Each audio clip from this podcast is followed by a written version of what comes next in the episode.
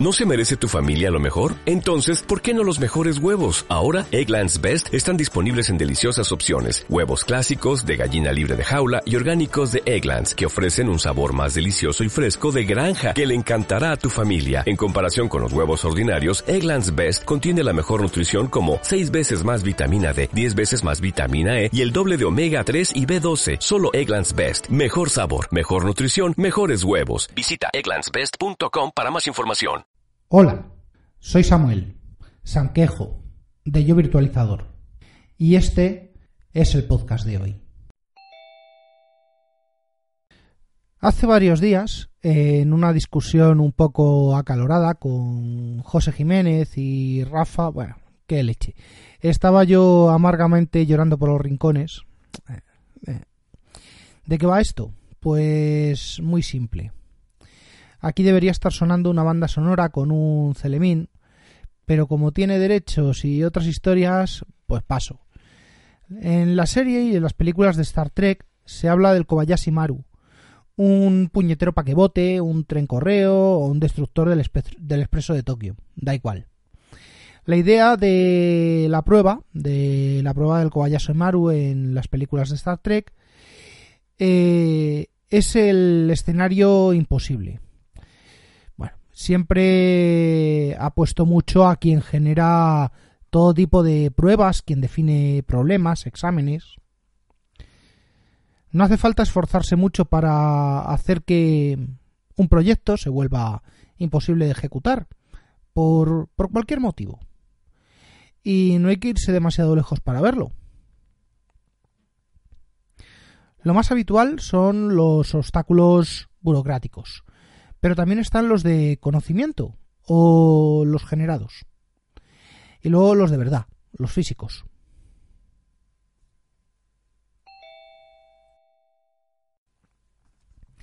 He pasado por multitud de sitios. He trabajado de bastantes cosas y no solo en este mundo de unos, ceros, bots y replicantes. Para el ejemplo de los impedimentos burocráticos, pues empecemos por, por ITIL y compañía. Todos sabemos que es necesario cierto orden, que la documentación esté al día, que cada acción esté justificada y que se planifique. ¿Cuál es el problema? Realmente realmente para mí no hay ningún problema. Si me piden burocracia, pues respondo con burocracia. En una empresa o institución con, una plantilla amplia instalada, con equipos de soporte, equipos de proyectos y sobre todo con un cuerpo administrativo que se encarga de maquinar todo esto, pues lo normal es encontrarse con un CRM o un RP y bregar con su sección de cambios, incidencias y peticiones.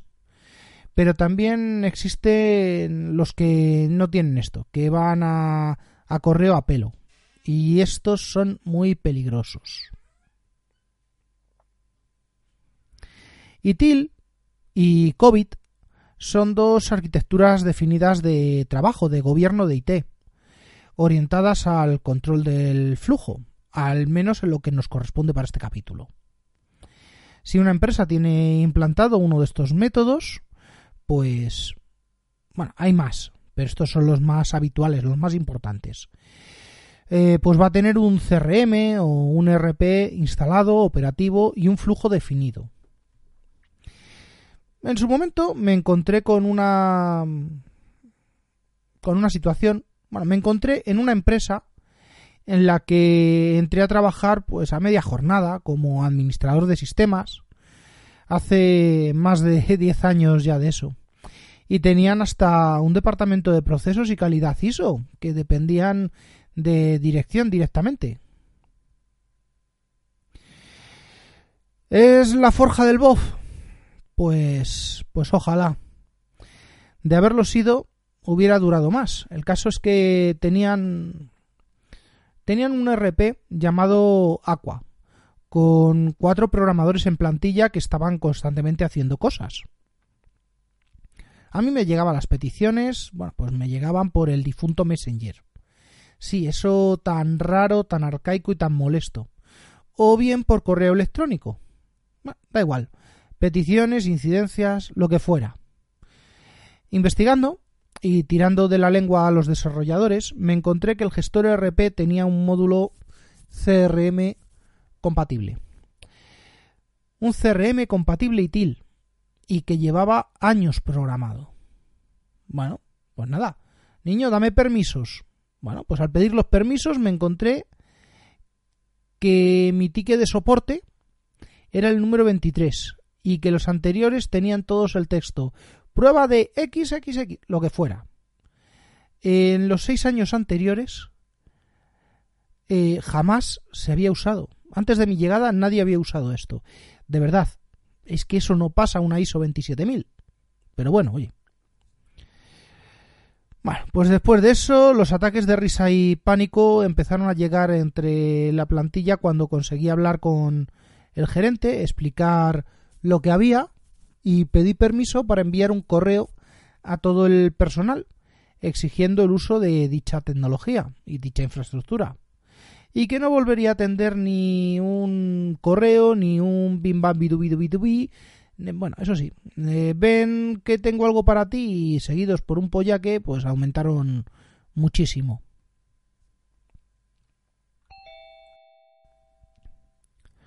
Los obstáculos generados también están relacionados normalmente con empresas grandes, con ITIL establecidos o con otras normas. Y sobre todo sobre todo con los procedimientos.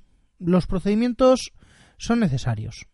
Llevados a una tabla de alineamiento de personajes de rol, los procedimientos deberían ser todo lo contrario al caótico malvado. Pero por desgracia no van a ser siempre neutral puro o neutral legal. Así que vamos a ver lo que pasa cuando se deforman en pos de algún oscuro designio. Siempre ha habido empresas que por algún motivo tienen espíritu de burócrata funcionarial. Que no se lo toman a mal los funcionarios que curran de verdad, que conozco muchos. Va más del estilo de ese tipo de sitios donde el espíritu ha calado hondo en ciertos estratos del personal y sobre todo en donde hay mucho amor por calentar la silla. Pues nada, por un lado, explotación. Departamento destinado a mantener en funcionamiento todos los activos. Qué bonito nombre, un departamento de explotación. Lástima no exploten algo unos fuegos artificiales, por ejemplo. Departamento, por supuesto, externalizado a más no poder. A una cárnica de esas que ponen de todo menos las sillas, pero sobre todo ponen a un par de administrativos que acaban siendo los que mandan. Ingeniería de proyectos, por otro lado. Esto, a falta de poder explicarlo mejor, es toda aquella panda de, de jefes que algún día fueron indios, pero que no se acuerda que vienen de la estepa, amén del prior, del segundo y del recomendado.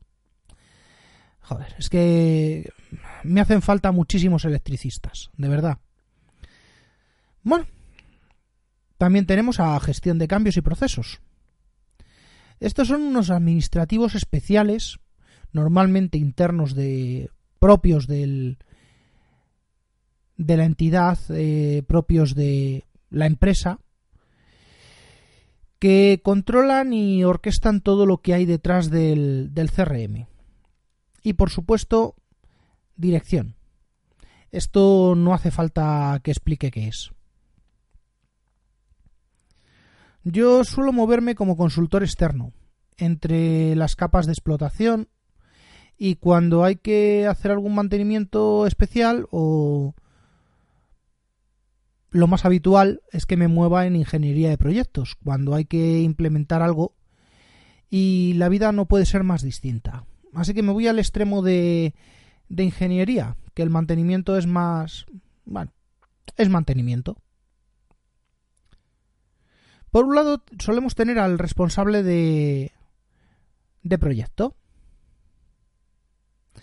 que es el que nos gobierna, por decirlo de alguna manera, desde el diseño hasta la implantación, y actúa como, o debería actuar, como elemento de defensa de su equipo. Algún día hablaré de los métodos y de esas cosas, que me parece también un tema muy entretenido. En el mismo nivel, pues me toca estar más o menos en el mismo nivel, un poco, bueno, más o menos como el equipo de explotación. Explotación de base de datos, explotación de sistemas, de almacenamiento, de comunicaciones, en fin, especialistas de todo tipo, género y condición. El caso es que, ¿por qué esta gente no está por encima? ¿O por qué sus jefes no están a mi nivel? Bueno, pues misterios insondables.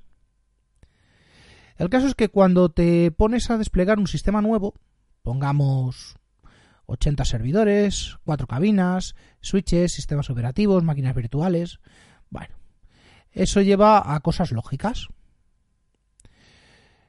Cosas lógicas como que te dicen, tengo un proyecto de CRM al que voy asignando todos los cambios y documentación. Bueno, vale, esto es lógico.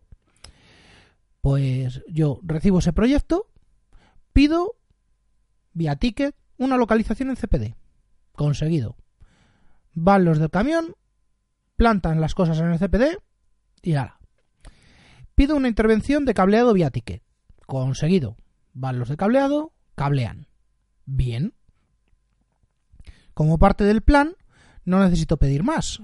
Soporte viene, conecta el cableado, arranca servidores, cabinas, switches. Oye, que necesito una IP por cada controladora y salida a internet porque esto lo controlan desde Pakistán. Bueno, aquí es donde vienen las risas. Pido direcciones IP, vía ticket. Un ticket con todas las direcciones de todos los componentes, controladoras, salida a internet, puertos, bueno, todo lo que nos han pedido. Respuesta de comunicaciones. No te doy direcciones porque no hay un proyecto. Bueno, venga, va, se me ha olvidado asociar el proyecto a pesar de que está puesto en el texto y que lo han leído. Asocio y devuelvo.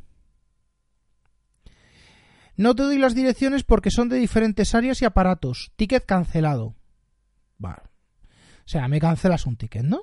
Vale, pues nada. Un nuevo ticket. Uno por cada aparato. Uno por cada IP. Uno por cada nombre. Y según me dan las direcciones, uno para cada nombre, uno para cada dirección y no he pedido uno para cada puerto del, del firewall por, porque, por, qué no? No no se me había ocurrido.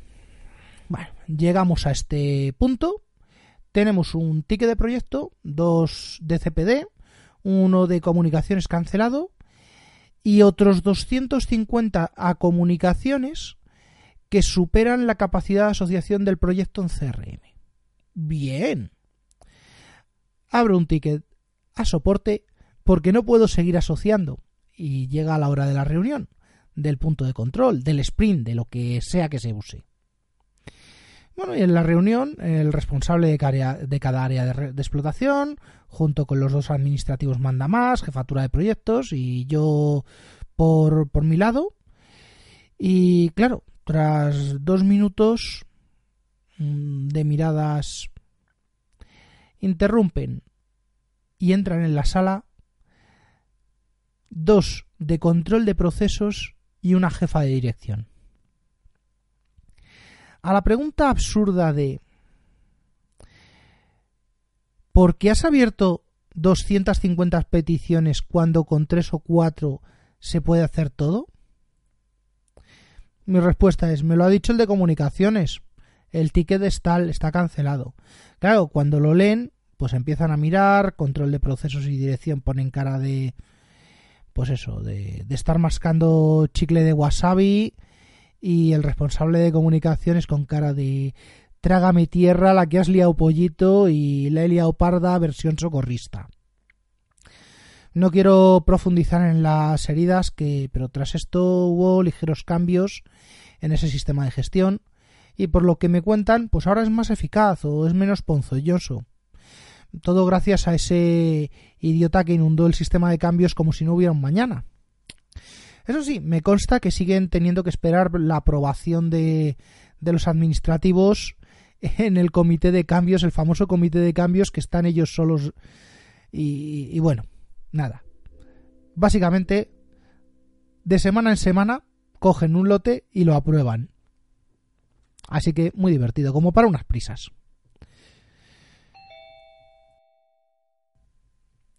Y claro, bueno, lo que es para mí más problemáticos. Los problemas gestionados o mal gestionados y generados por obstáculos físicos. Os cuento una muy simple, causada por la falta de previsión, por mi parte quizás, y la otra seria. Bueno, la simple, la historia surge en una instalación de, servidores de los de toda la vida, de servidores enracables, en la que toda la comunicación es por fibra a switches de 1 giga 10 gigas donde yo todavía tenía un, un ordenador, un equipo con un puerto 10-100, un portátil con un puerto 10-100. Lógicamente, incompatible por mi parte entrar por cobre en esa VLAN, así que entro por hilo. Todos los servidores HP me lo conozco como la palma de mi mano. Y sobre todo por Internet Explorer. Bueno, instalados por la hilo, en resumen, dos OpenStack, dos SXI, dos, dos Hyper-V y un servidor con muchos discos que hace de NAS. Bueno, ahí me, me puse un CentOS muy bonito. Bueno, muy bien. El de Hyper-V ya había pasado, necesitaba un DNS, así que ni corto ni perezoso. El tío de Hyper-V monta una máquina virtual dentro de sus máquinas. Ubuntu, muy mona, muy fácil, muy eficaz y sin servicio DNS. Todo, todo al host.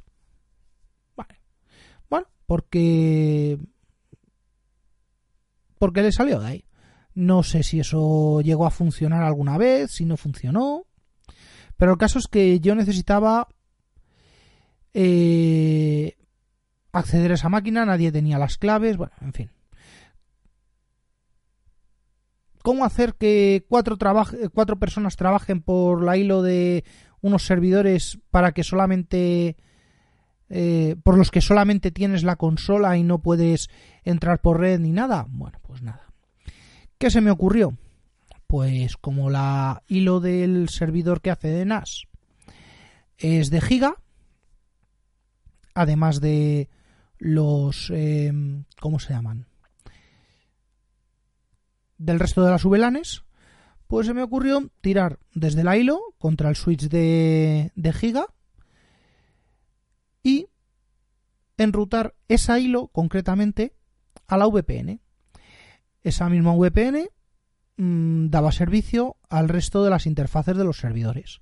Con lo cual, oye, pues sin problemas, la NAS para la gestión del DNS, para la gestión de, de la cabina, perdón, cabina, de, de los volúmenes compartidos, de NFS, de ZIPS. Y, oye, aquello funcionó, empezó a funcionar el DNS maravillosamente. Por cierto, eh, KDE sobre CentOS en modo servidor. ¿Y cómo accedían los usuarios a los equipos de virtualización? Bueno, pues como salida a internet no había, pero si había entrada, pues túneles SSL. SSL con soporte para X desde la VPN. Eso significa que teníamos a cuatro personas en el CPD que tenían que salir por 3G a la VPN la VPN en la oficina, desde la cual entrar por el endpoint, que estaba, curiosamente, un par de racks más, más allá, en el mismo pasillo. Y bueno, pues nada, soluciones creativas. Pues eso. Ah, y he dicho ya que las máquinas no salen en internet. Pues, pues eso. Y por otro lado, pues os cuento la la serie un montaje llave hermano. Una docena de racks, equipos C7000 llenos de blades, switches Cisco, switches Brocade, todo esto empotrado dentro de los C7000 y ni un solo cable salvo las fibras de almacenamiento de las cabinas. La historia fue muy simple. Una granja de VMware SXI requiere dos cosas. El hipervisor instalado y conectividad entre todos los equipos. Pero ¿qué pasa si no puedo conectar mis switches que cada uno da servicio a cuatro nodos con la troncal del CPD? Pues nada. Usemos cada mm, switch de cada C7000 para comunicar al menos con el resto del rack. Y, si es posible, con el rack de al lado. Y lo mismo pues para el resto de los racks si es que si es que no se puede currar así. Al parecer, como es un proyecto llave en mano para este mega cliente, mm, bueno, pues ellos tienen sus switches, su troncal, su core en el CPD, pero yo, como responsable del proyecto, responsable de la instalación, responsable del soporte, yo todavía hasta que no me lo acepte el proyecto, hasta que no lo acepte su departamento de explotación, yo no me puedo conectar ahí. Por lo tanto, no hay conectividad a Internet. No hay conectividad a los servicios horizontales del CPD, DNS, NTP. No hay conectividad entre racks. Vale. ¿Por qué? Pues porque, sinceramente, en la mochila no suelo llevar cables de Ethernet de 10 metros. Y para colmo, pues no hay agua potable. No hay agua potable porque el agua de los baños es de pozo. Y te ponen un cartelito, no beber agua de aquí. Bien. Bueno, pues no pasa nada. Con todos los SX desplegados, me toca conectar por la red de uno de ellos. Bueno, menos mal que hablo un Cisco medianamente fluido. Pues eh, cojo, me saco por el cable de uplink de uno de los empotrados al primero de los SX y puedo conectar por SSH. Bien, pues por SSH subo las imágenes, eh, las imágenes que previamente me había traído yo ya de casa con todos los drivers, con todos los sistemas que se me ocurrieron y empiezo a instalar un vCenter, un eh, que sirva de base, un SQL, un DNS, una verificación de directorio activo, varios Windows, bien. Bueno, pero sin routing, sin routing entre VLANs no es posible hacer que la máquina del Vicenter llegue a gestión por los SX. Bueno, pues nada, solución. Pues dos patas. Una pata al supuesto routing de su red original y una segunda pata en la misma VLAN que los que los SX. Total, va a ir por la misma tarjeta. Bueno, y sin DNS, pues nada. Hasta que no tuve montado el DNS, pues a fichero host. ¿Qué se le va a hacer? Los Windows no son problemas. Una vez que tienes el, el vCenter, pues se instala uno, se prepara una plantilla y a clonar. A clonar como si no hubieran mañana. Bueno, sí, hasta lo que da el almacenamiento. Pero los problemas no no los genero yo. Yo puedo salir más o menos bien. El problema es cuando tengo que resolverle los problemas a otros. Y claro, pues me llegó el no clásico consultor encorbatado de sistemas Unix y Linux. Y claro, oye, a este señor hay que tratarlo bien. Los, Unix solo los toca él. Los Linux lo mismo, solo los toca él. Pues ya, cable y no hay DNS ni NTP ni nada. Y tu IP es la 192.02.13 y no hay gateway. Bueno, configura su equipo, impecable. Dejamos haciendo sus cosas de encorbatado y me vuelvo yo a domar mis historias cuando empezamos a escuchar un, un ruido y le digo yo al de, al de BlackBerry, oye, ¿eso no será como el otro día que se fundió un ventilador? Eh, bueno, pues, pues nada, oye, ni era un ventilador, ni era un gato que se había colado en la ventilación, no, no, no, no. Era el consultor que había intentado desplegar sus máquinas con algo que no existe, conexión a internet, y claro, ni Yum, ni Install, ni apt-get, ni perro que te ladre. Más bien estaba ladrando y despotricando en arameo extraño y como el pitch al 200%.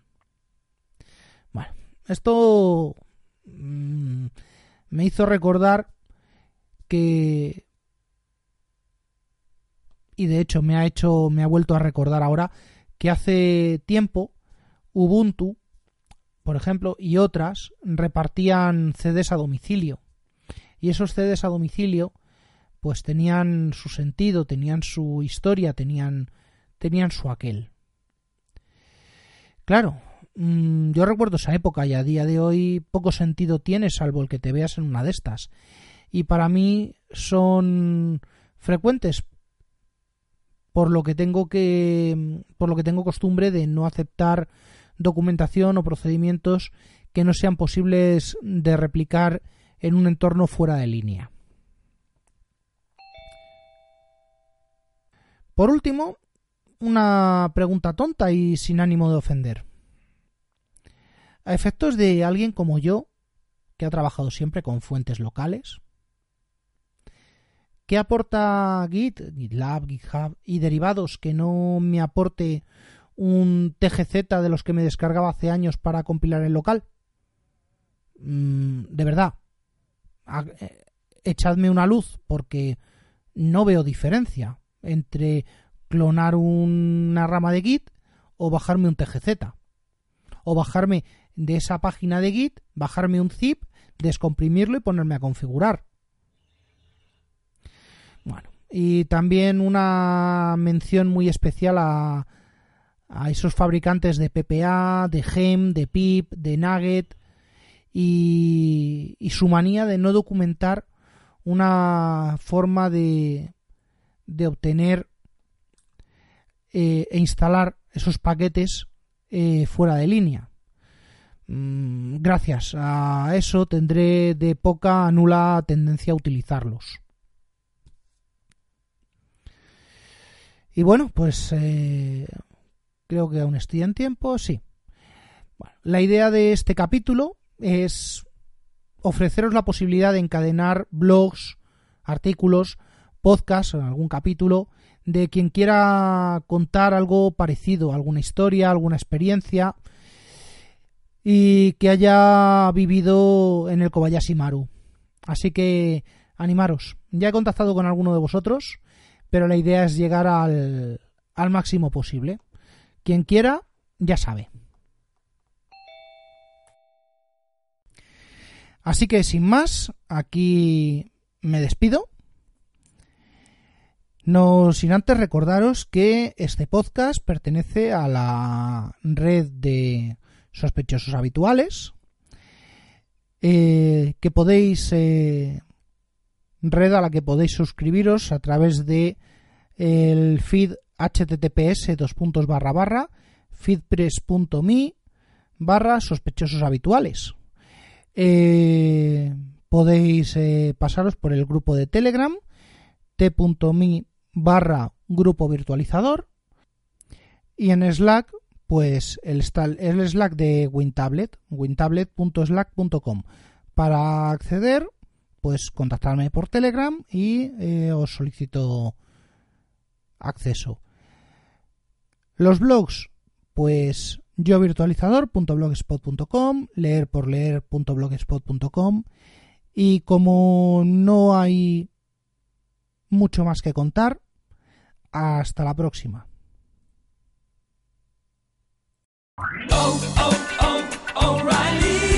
¿Necesitas ayuda? En O'Reilly Auto Parts te ayudamos. ¿Necesitas algún consejo? Te aconsejamos. Nuestros profesionales en autopartes están siempre disponibles para ayudarte a encontrar lo que necesites. Excelente servicio al cliente es solo una de las ventajas que ofrece O'Reilly Auto Parts. Los profesionales en autopartes. oh, oh, O'Reilly